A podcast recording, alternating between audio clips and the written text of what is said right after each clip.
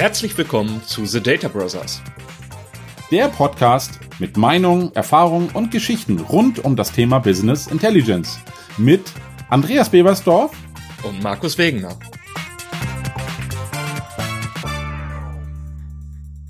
Hallo Markus. Ich habe mir überlegt, wie könnten wir die Folge heute starten? Und weil das ja immer so schön ist mit dir und du mir manchmal auch Themen mitbringst, habe ich mir für heute auch was überlegt. Und zwar eine kleine These von meiner Seite.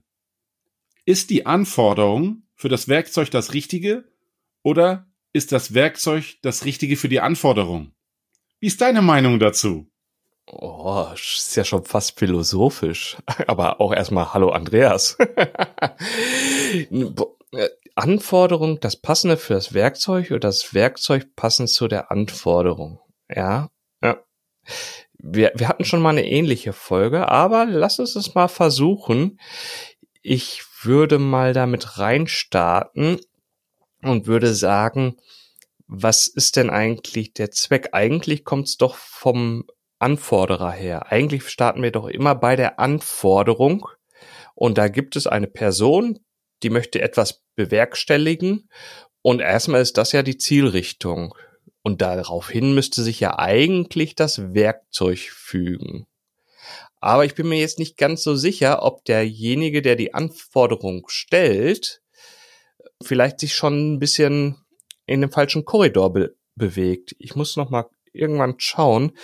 Es geht darum, dass Leute eine Anforderung stellen und auch sofort schon den Lösungsweg mitgeben. Und das ist manchmal auch nicht der richtige Weg, weil sie einfach schon zu stark in eine Richtung denken und Sachen ausblenden, die man eigentlich in der Anforderungsanalyse erstmal berücksichtigen sollte und die auch vielleicht für jemanden, der sich besser mit der Materie in Summe auskennt, eine viel bessere Lösung hätte und man eben schon Sachen vorwegnimmt, wenn man die Lösung mitgibt.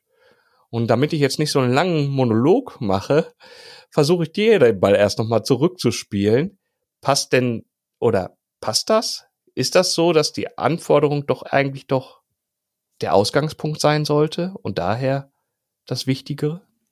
Ganz ehrlich, die Hörer können es gerade nicht sehen, aber ich freue mich tatsächlich mal mehr als eine Stirnfalte zu sehen, weil tatsächlich es ist nicht so leicht und ich versuche das mal ein bisschen weiter auszuführen nimm wieder das Beispiel und du hast es schon ganz toll beschrieben, die Anforderung, die zum Produkt passen soll, weil, wenn man das so will, ist eigentlich gar nicht das, was ich wirklich wollte. Mein Thema ist eher, ich habe eine Anforderung und viele Menschen haben schon gleich ein Produkt, weil sie es kennen im Blick. Und nimm wieder das Beispiel, ganz viele lieben ihr Excel. Du hast das Report-Anforderungsthema definiert. Hier ist das. Dann hat derjenige sich vielleicht sogar noch ein Mock abgebaut mit Excel, benutzt kein anderes Werkzeug oder ähnliches und dann sagt er, naja, und jetzt das Werkzeug, was Sie mir da anbieten, was ja auf dem Markt so erfolgreich ist, das kann das doch auch, oder? Und diese, ich, ich habe immer das Thema, ich habe eine Anforderung, jetzt denkt jemand, das können die anderen Produkte auch, aber du weißt selbst, ist es, ich nehme mal wieder das Beispiel Fahrzeuge, du kannst mit einem Geländefahrzeug ins Gelände fahren, aber ein Porsche zum Beispiel, den du dir jetzt kaufst, auch wenn der schneller fährt, ist kein Geländefahrzeug. Und so ähnlich ist es mit diesen Produkten doch auch. Der Mensch auf der anderen Seite weiß ja noch nicht, wie dieses Werkzeug die Lösung abbilden kann. Sei es durch Strukturen, sei es durch Kennzahlen, sei es durch Dynamiken, irgendwelche Berechnungen.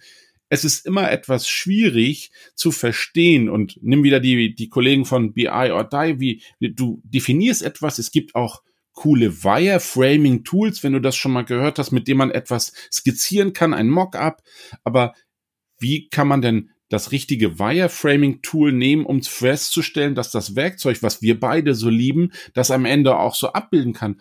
Oder muss man dieses Mockuppen direkt am besten in dem Werkzeug zeigen, dass jemand versteht, wie diese Produkte funktionieren. Und da tue ich mich ganz oft schwer mit, dass man dem Gegenüber erstmal klar macht, klar, man kann alles abbilden, aber wie sich das abbilden lässt in dem Werkzeug, was du gerade als Anforderung definiert hast, ich mag es, diese kleinen Schritte dir jetzt mal zu zeigen, damit du ein Verständnis entwickelst.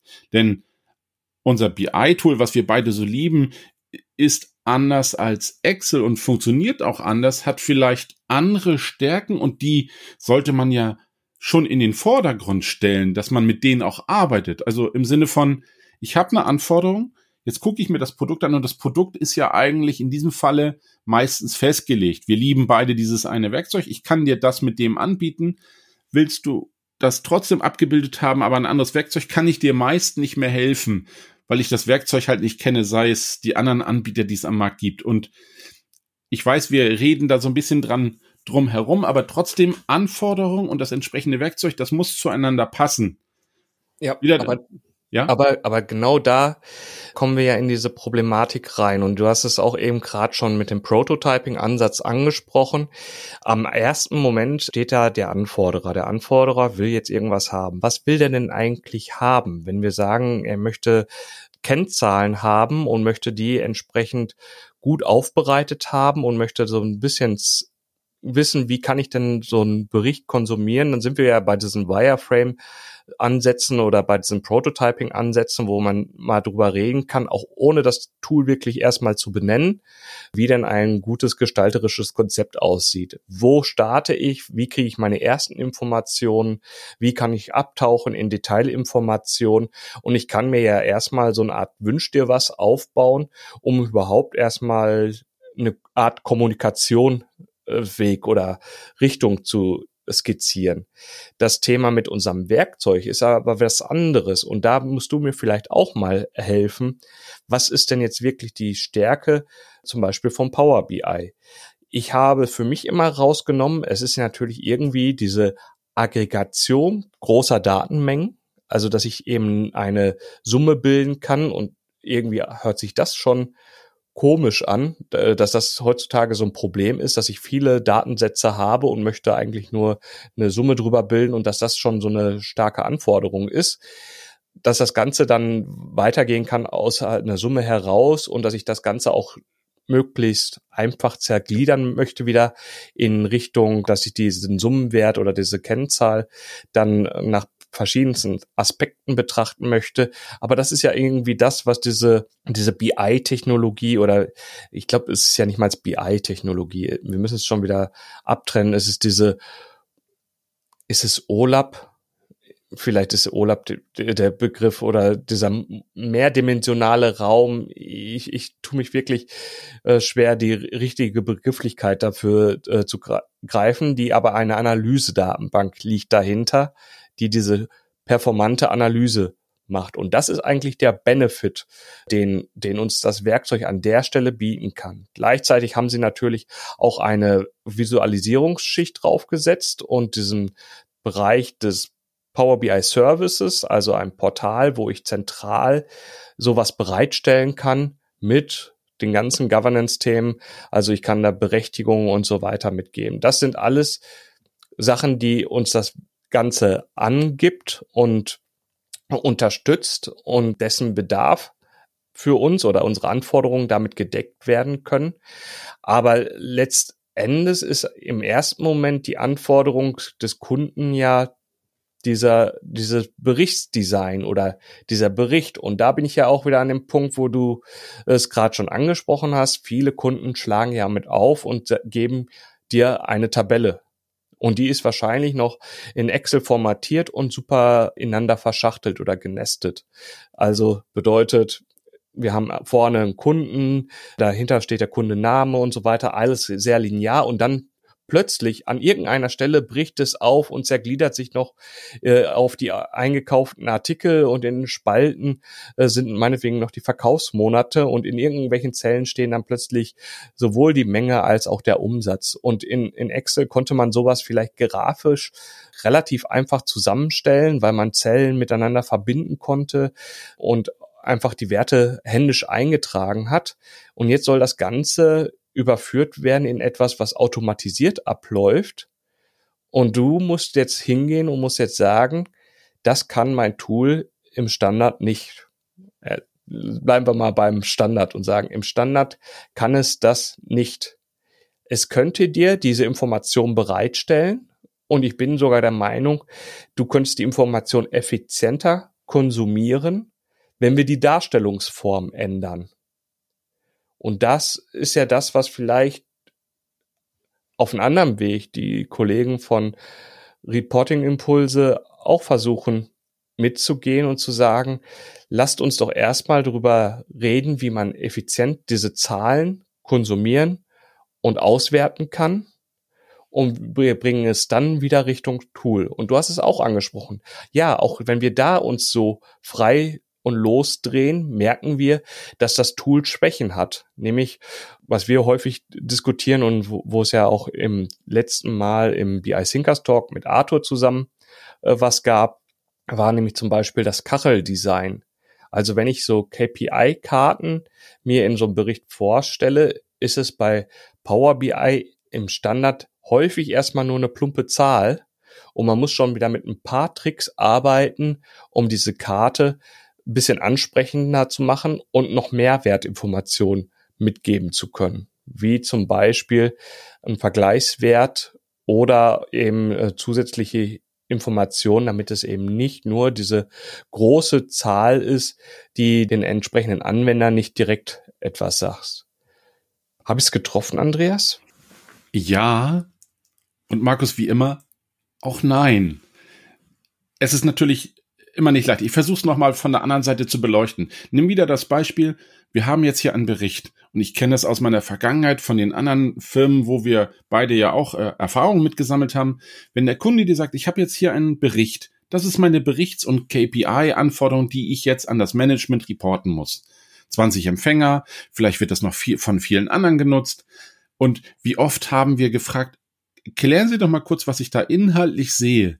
Und meistens ist es so, dass diese Thematik, dass es wirklich nicht nur Menge mal Preis ist gleich Umsatz, sondern da stecken dann immer noch so kleine Nicklichkeiten an Details drin. Und diese Details, wie das immer so schön ist, da baut sich der Kollege dann mal ganz schnell so ein paar Zwischenberechnungen, die macht da dann alle in Excel. Und diese, diese Feinheiten, dass da diese Besonderheiten drin sind, sei es, ich habe hier eine Abweichungsspalte, aber ich möchte in dieser Abweichungsspalte ja, manchmal möchte ich was reinrechnen und manchmal nicht. Diese Sonderfälle, das versuchte man immer irgendwie herauszufinden. Und das musst du auch heute noch, finde ich, weil das entscheidet schon, wie man sowas in einem Werkzeug abbildet. Und gerade unser Lieblingswerkzeug hat da Stärken und auch Schwächen, aber wenn man die Stärken richtig einsetzt, sei es, ich möchte hier nur diese einfache Summation, aber ich möchte jetzt bei meinen Umsatzerlösen, wenn es die Kontenklassen so und so sind und der Kunde XY oder das ist sogar mein interner Kunde, dem ich irgendwelche Ware bereitstelle, die er dann verkauft, dann sind wir ja bei einem Intercompany-Umsatz, den möchte ich aber jetzt an dieser Stelle herausgerechnet haben. Oh, das hätte ich ganz zu Anfang gern gewusst, weil dann hätten wir das Modell auch auf Intercompany-Basis strukturiert, dann wäre es relativ leicht. Und so fängst du dann immer an, in der Formel irgendetwas zu gestalten, was du vorher vielleicht nicht wusstest, um dann irgendwelche Filter zu persistieren im Code auch immer ein bisschen schwierig und gerade solche Themen wie noch eine Zusatzabweichung und ich möchte jetzt das minus das und irgendwie die Umsatzerlöse, da möchte ich jetzt irgendeinen Deckungsbeitrag, sonst was rausrechnen.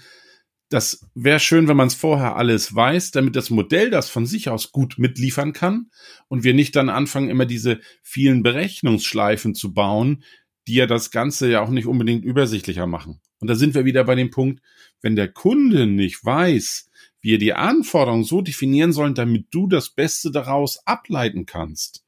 Ja? Und ob du jetzt Holz oder Stein nimmst, ist hier nicht mehr die Entscheidung, sondern wie modelliere ich das richtig? Früher in Olab konntest du dann auch gewisse Strukturen machen und sowas wie Parent-Child und so. Es gibt gewisse Dinge, gibt's ja einfach gar nicht mehr so, weil sie anders funktionieren. Und ein Verständnis auf der anderen Seite, also dieses Miteinander sprechen und verstehen, das äh, geschieht meistens immer erst dann, wenn man miteinander zusammenarbeitet an einem Projekt. Und du weißt, wenn wir gemeinsam an etwas arbeiten, ist wichtig, dass jeder mit dem richtigen Werkzeug kommt und dem richtigen Verständnis, weil ansonsten wird das Ganze krumm und schief. Und da hilft es mir nichts, dass ich die Anforderungen kenne, aber nicht alle Details. Und ich habe immer so in jedem Projekt so das Gefühl, dass im Laufe der Zeit das Verständnis, sowohl wie derjenige dir etwas erklärt und wie er es meint. Und dass der Kunde genauso das Thema, so muss ich die Anforderungen stellen, damit du es dann entsprechend richtig mit einem Design versehen kannst. Und dieses Verständnis, das wächst im Laufe der Zeit auf beiden Seiten. Ja, und das ist auch das, was unser Power BI so interessant macht, weil einige Sachen gehen rasend schnell und sind cool. Und wenn der Kunde versteht, wie es tickt, Mensch, da habe ich aber schnell einen Bericht gebaut oder Markus, war das nicht doch gleich ein Dashboard? Ach, diese Unterschiede zwischen Report und Dashboard. Und jetzt habe ich gerade einen Kunden, der sagt, ah, ich brauche hier ein cooles Dashboard, das möchte ich aber irgendwie vorher designt wissen. Ja, aber erklär doch erstmal, was soll denn das Dashboard abbilden und sind das 40 Kennzahlen, sind es 5 Kennzahlen, sind es 10, sind es was auch immer. Das muss ich ja alles quasi von dir erfahren, damit wir das Richtige dann designen können und auch entwickeln. Und sei es, wenn es nur darum geht, dass wir Farben abbilden, dass die Farbe auch etwas aussagt. Da sind wir ja wieder mit unseren Regeln für IBCS und was es da alles Tolles gibt und was dem Kunden zum Beispiel, hatte ich letzte Woche auch total wichtig war, ist alles wundervoll, sieht fachlich toll aus, aber ich möchte auch, dass es eine gewisse Grad an Sexiness oder Schickness hat, also dass es auch gleich gut aussieht und ich nicht erst noch eine Stunde an diesen ganzen Formatierungen rumhändeln muss. Und auch da gibt es ja entsprechende Werkzeuge, die einen gleich das Thema leichter machen, dafür aber gewisse Dinge von dir wieder erwarten. Sei es das Modell muss etwas unterstützen oder ähnliches. All diese Informationen, die du schon weißt, dieses zu transportieren auf die andere Seite, ohne den anderen zu verlieren, um das Thema Anforderungen und sowohl auch ne, das ganze Design nicht zu vergessen, finde ich das ist wirklich ein Prozess, der auf beiden Seiten lehrt. Oder sei es, ich sag dir bitte, so möchte ich es gern haben. Du musst es richtig verstehen, damit du den richtigen Weg willst. Und da ist dann dieser iterative Ansatz etwas, was beiden Seiten hilft, damit du nicht eine Woche dich in den Keller einschließt, etwas baust und am Ende ist es doch nicht das, was der Kunde von dir wollte, weil wir hätten vielleicht zwischendurch doch sprechen sollen. Du siehst, Problematik kommt immer dann, wenn man nicht miteinander spricht. Also ich lerne aus den Projekten immer wieder dazu und sage, lieber schnell sprechen, wenn ich etwas feststelle, oder wie es immer so schön heißt, fail fast, ja, und dann korrigiere das bitte ganz schnell. Hat aber für mich immer den Vorteil, diese Lerneffekte sind auf beiden Seiten dann vorhanden und dass diese Transparenz, dass der andere versteht, wie das Ganze hier ineinander greift, wenn ich an irgendeinem Stöckchen ziehe, das ist das, was es mir leichter macht, dir das Richtige zu entlocken als Anforderer und dem Anforderer es besonders leicht macht, dann am Ende zu verstehen, wie muss ich die Anforderung definieren, damit es dir leichter fällt. Ich hoffe, du habt das jetzt nicht zu sehr theoretisiert, aber du weißt ja, wie das immer so ist und diese Werkzeuge, sei es, was ich ansprach mit dem Mockup oder Wireframing, wenn es da Werkzeuge gibt, die helfen ja nur, um das plastischer zu machen. Und mir ist ein Bild tausendmal lieber als ein ganzes Word-Dokument, was ich erstmal zwei Tage durchlesen muss, um zu verstehen, was du mir eigentlich sagen wolltest.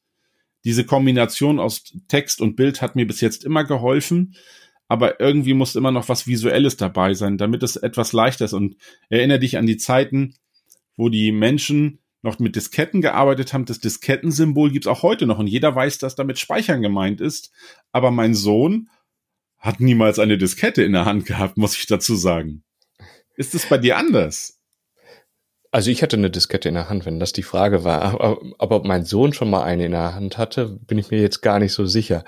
Was mir aber gerade wieder aufgefallen ist, während du so erzählt hast, war wieder dieser Punkt, du hast es kurz am Anfang reingebracht. So nach dem Motto, du hast nur dieses eine Werkzeug und deswegen bist du selber natürlich schon wieder sehr stark geframed auf dieses Werkzeug und damit mhm. die entsprechende Lösung äh, zu, zu bringen. Ich selber habe bei uns in der Firma, jetzt, jetzt wird bei euch auch noch ein bisschen anders aussehen, wieder einen anderen Konstrukt, den ich auch wieder aufgreifen muss. Und zwar ist das der äh, Konstrukt, dass wir ja vorne das ERP-System haben und dass wir hinten dran meinetwegen die Analyse in Power BI ermöglichen. Was aber ja nicht bedeutet, dass man nicht auch schon innerhalb des ERP-Systems analysieren kann.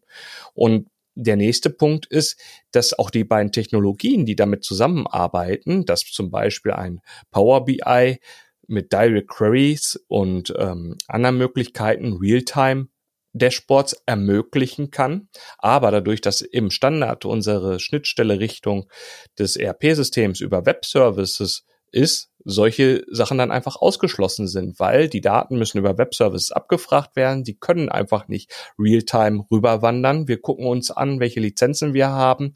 Da können wir auch im Portal nur eine halbstündliche Aktualisierung einstellen. Auch da ist es einfach so, du kannst zwar wissen, was dein Werkzeug leisten kann oder den Umfang, Aber es kommt auf die einzelnen Methodiken an, die man zusammenstellt, ob man das überhaupt in der Form nutzen kann.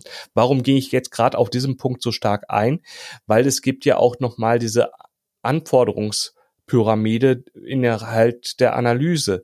Das heißt, ich habe häufig Mitarbeiter oder wenn ich in dem operativen Geschäft bin, die wollen relativ aktuelle Zahlen haben, also near real time. Und wenn ich innerhalb meines ERP-Systems da ein entsprechendes operatives Dashboard habe, was eben nicht den Anspruch eines Power BI Dashboards hat oder so, sondern einfach nur mal eine Kachel habe, wo bestimmte Stände von Warteschlangen drinstehen, wo bestimmte Auftragswarteschlangen entsprechend abgemanagt sind oder entsprechende Leads, die man abarbeiten muss. Da kann der Benutzer direkt sehen, wie ist mein Status, kann reingehen, kommt auf die Detailinformationen. Also der ist wirklich mit sehr viel On-Task-Daten am Arbeiten, er ist sehr nah an der Quelle. Habe ich eine Anforderung, die ich in diesem Bereich haben möchte? Also ich habe ein, ich muss eine Kennzahl haben oder ein Indikator haben, der mir sagt, Achtung, ich muss hier aktiv werden und ich möchte auch dann direkt in der Applikation damit weiterarbeiten, ist die Anforderung zwar etwas für das ERP-System. Bin ich aber an so einer Stelle, wo ich sage, ich habe eine holistischen View drauf, also ich bin höher in der Hierarchie. Ich hab, mich interessiert gar nicht mehr, wie die einzelnen Aufträge sind, sondern ich möchte die Summe meiner ganzen Aufträge als Wert sehen und ich möchte das gerne im Jahresverlauf sehen und vielleicht noch zusätzlich gespielt mit Daten, die ich aus einem Webshop beziehe oder so, dann sind wir plötzlich da an einer Stelle, wo wir sagen können, okay, das kann ein ERP-System zum Beispiel nicht mehr liefern, aber das könnte ich mir eben aufbauen innerhalb von einem Data Warehouse oder in einem Power BI Konstrukt, wo ich entsprechend Datenquellen zusammenfüge und könnte damit wieder ein eigenes Dashboard drauf machen. Und dann kommt auch plötzlich wieder der Punkt, dass diese Anforderung, die ich habe, komplexer ist und ich eben ein Werkzeug habe, was mir bestimmte Teilgebiete, eben diese Datenintegration oder Zusammenführung anbieten kann und mir die ganzen Sachen auch summieren kann und auf einer aggregierten Form schnell und grafisch und vielleicht auch interaktiver, wenn man das gerne haben möchte, darstellen kann. Und da hat dann wieder Power BI seinen Mehrwert. Aber man merkt, es ist, kommt wieder von dieser Anforderung und man muss auch wieder gucken, was habe ich eigentlich in meinen Bausteinen zur Verfügung? Wo kann ich denn das Problem mit abbilden oder lösen?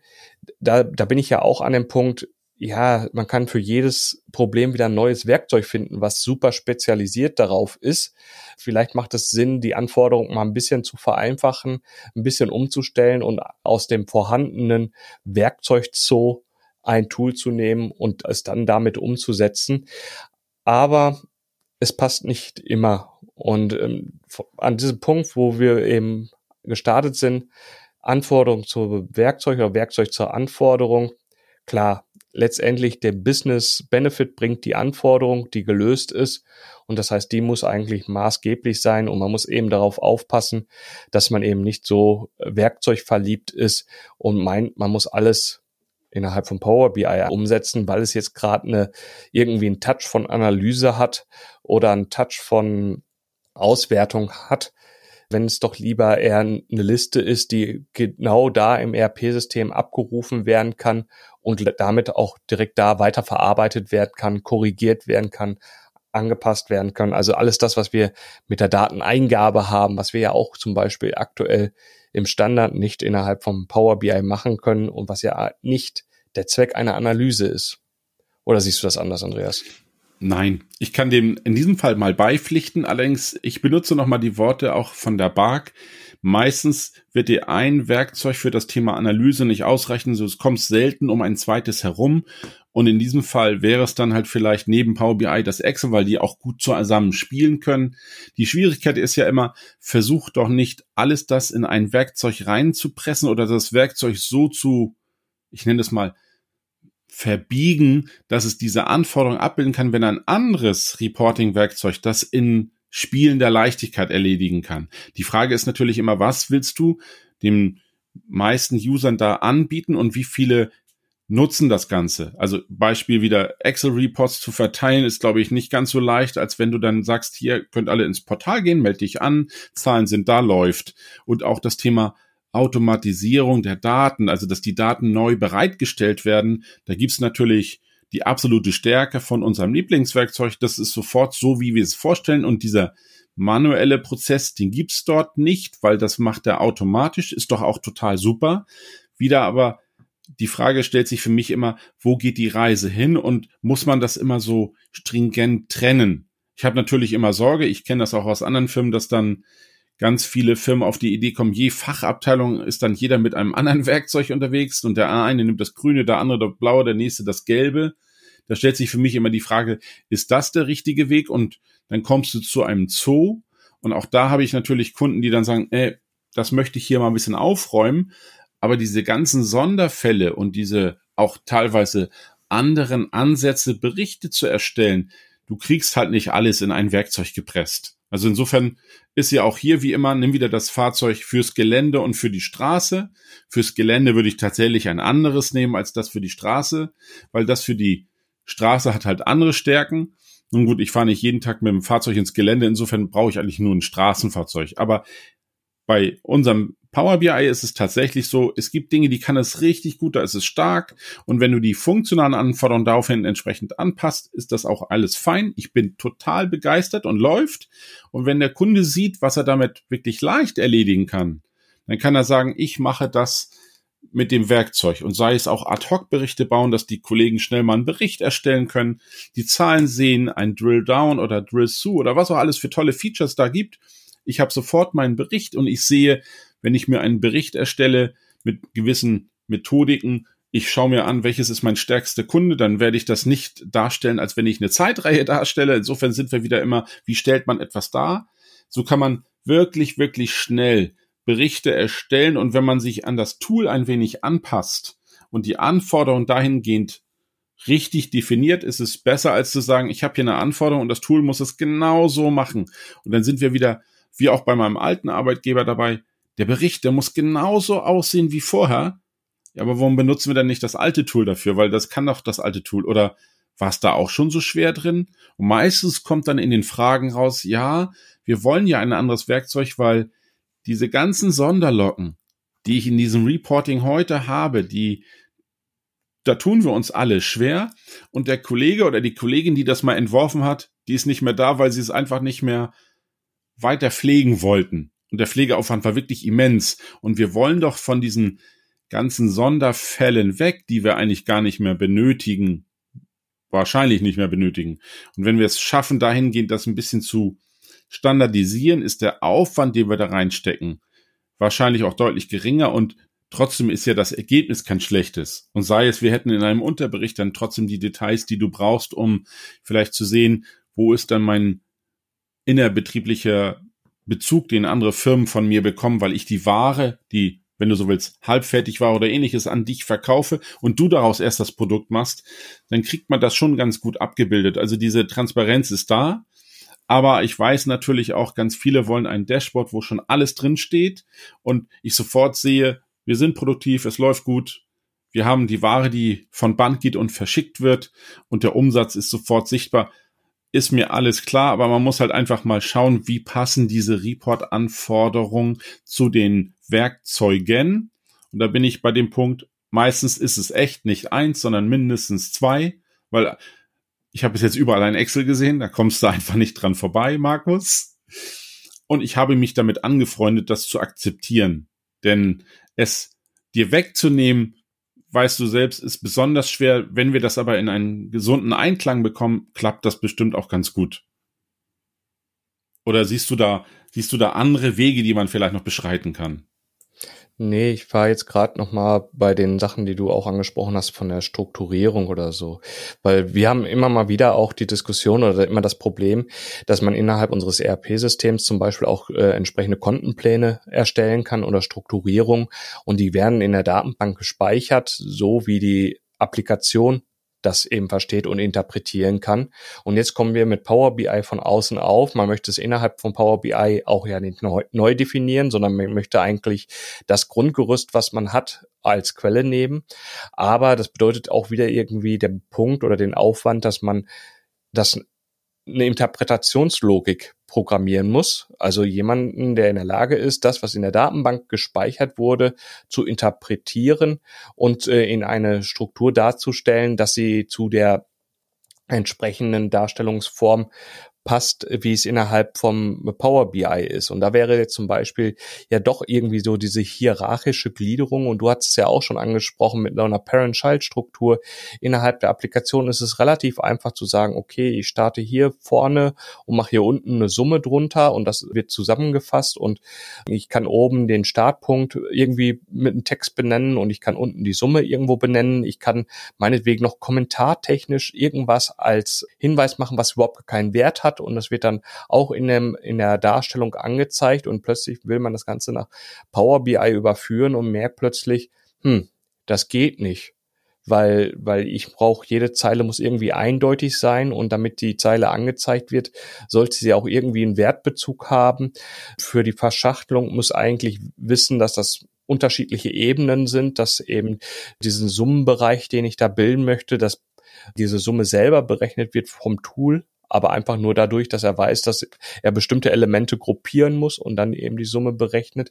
Und das macht es dann auch irgendwie wieder spezieller. Und da, wo du das eben ansprichst, dieses Werkzeug, was alles kann oder was für die viele Sachen passt, ist echt, echt schwer. Und du hattest ja auch schon mal, oder wir hatten es schon mal in so einem Vorgespräch gehabt, wenn es darum geht, bestimmte Elemente in einer bestimmten Reihenfolge zu haben. Es gibt so viele Werkzeuge und die Analyse-Datenbank gibt, macht es ja möglich, dass man sagt, ich möchte erst Element 1 abfragen, dann oder A, dann Element B, dann D und zum Schluss äh, Z und gib eben die entsprechende Elementbezeichnung vor als Reihenfolge und ruft damit mir zum Beispiel für diese Elemente den Umsatz ab und ich würde dieses Ergebnis zu bekommen.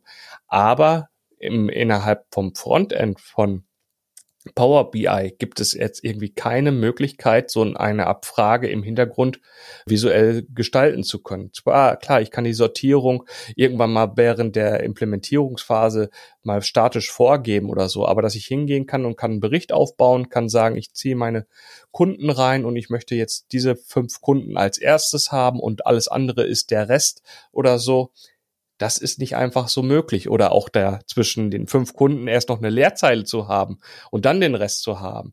Wir kennen auch Tools, die sowas gebaut haben oder ermöglicht haben. Wir, und wir wissen auch, dass auch da irgendwann mal die Grenzen waren, wenn viele von diesen Berechnungen innerhalb des Frontends passieren mussten oder nachträglich zusammengesetzt werden mussten und das Werkzeug da an seine Limits kam, weil es eben nicht einfach das Ergebnis direkt von der Analysedatenbank abrufen kann. Und ja, ich bleib dabei. Das Wichtigste ist die Anforderung. Ich bin mir nicht sicher, ob es für jede Anforderung wirklich ein Tool gibt, weil wir selber sind auch sehr kreativ in den Anforderungen und alles, was wir beschreiben können, ist auch immer eigentlich relativ einfach und dass es noch nie jemand geschafft hat, dafür ein Werkzeug zu erstellen, ist uns eigentlich unbegreiflich. Aber ja, es ist der gefühlt der Massenmarkt, oder? Der Werkzeuge. Es lohnt sich auch nur ein Werkzeug aufzubauen und zu vertreiben, wenn wir Anforderungen vereinheitlichen und äh, die entsprechend damit lösen können. Und alles andere würde bedeuten, man müsste sich eine, Horde von Programmierern einstellen und müsste sich wirklich ein Tool auf dem Leib schneidern lassen. Und das will auch keiner weil es gibt genug Anforderungen, die neben den Anforderungen leben, wo wir wieder bei den Governance-Themen und so weiter war, die eigentlich keiner sehen möchte, aber dennoch behandelt haben möchte. Und ich habe letztens in einem Gespräch auch wieder gehört, das Thema Zwei-Faktor-Authentifizierung. Und ich bin so froh, dass wir in unserer Microsoft-Wolke alles das, was mit Azure AD, Berechtigung und so weiter haben, schon so ein Zugwerk haben, die die Sachen erledigen können und wir einfach nur dieses Power BI nutzen müssen und alles andere drumherum ist schon an großer Infrastruktur vorhanden.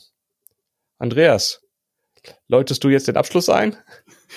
Ich würde das mal versuchen.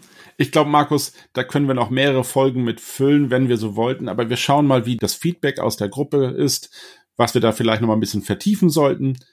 Ich würde vielleicht als ersten Punkt mitnehmen, schaut euch die Werkzeuge vorher an, um die Anforderungen entsprechend abbilden zu können. Deswegen bieten wir ja meist auch das Thema Schulung oder eben so ein erstes Kennenlernen der Werkzeuge an. Nimm nur Dashboard in a Day. Du lernst ein wenig verstehen, wie die Werkzeuge oder gerade unser Lieblingswerkzeug tickt. Das heißt, danach kannst du vielleicht auch die Anforderungen besser und gezielter darauf abstimmen, dass das Werkzeug es dir effizient und leicht macht. Das wäre so mein erster Punkt. Ja, da bin ich dann nochmal wieder bei der Anforderung, weil auch eben dieses Anforderungsmanagement ist so eine eigene Disziplin für sich. Es gibt da ganze Berufsbilder für, die sich damit beschäftigen. Was man, glaube ich, anschauen sollte, ist, wie ist eigentlich meine Anforderung? Auch da ruhig mal einen Schritt zurückgehen. Ist die schon zu lösungsorientiert? Und nochmal die ursprüngliche Anforderung sich betrachten, auch mal bisschen diesen Use Case betrachten. Wie soll das Ganze äh, sein? Das haben wir häufig bei Berichten oder Reports. Wie, wie integriert sich eigentlich dieser Report in den Prozess und wobei hilft er mir? Und wem hilft er eigentlich? Auch diese Audienzfrage. Wer ist der Berichtsempfänger, Konsument und welche Informationen braucht er auf seinem Report und welche braucht er nicht? Und habe ich etwas, wo ich gerade versuche, zwei Benutzergruppen mit einer Lösung zu bedienen, was meistens nicht klappt, sondern eigentlich der bessere Weg wäre, für jeden das zielgerichtete Report oder Auswertung bereitzustellen und dadurch eben diese Anforderung nochmal wirklich zu reviewen und ähm, dann erst wirklich in die Umsetzungsphase zu gehen und die Entscheidung nach dem richtigen Tool. Andreas, dann mach mal den dritten. Du machst es einem tatsächlich nicht leid. Du hast in der letzten zweiten Punkt ja schon fast alles mit aufgenommen. Ich möchte es mit dem einfachen abschließen.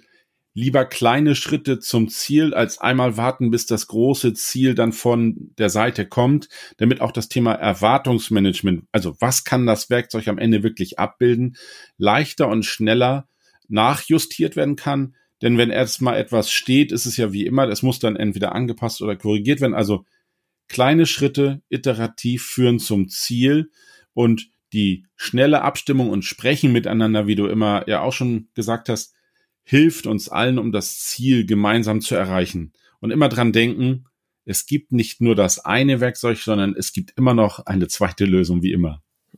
Okay, bis dann. Ciao. Ciao, Markus. Das waren The Data Brothers.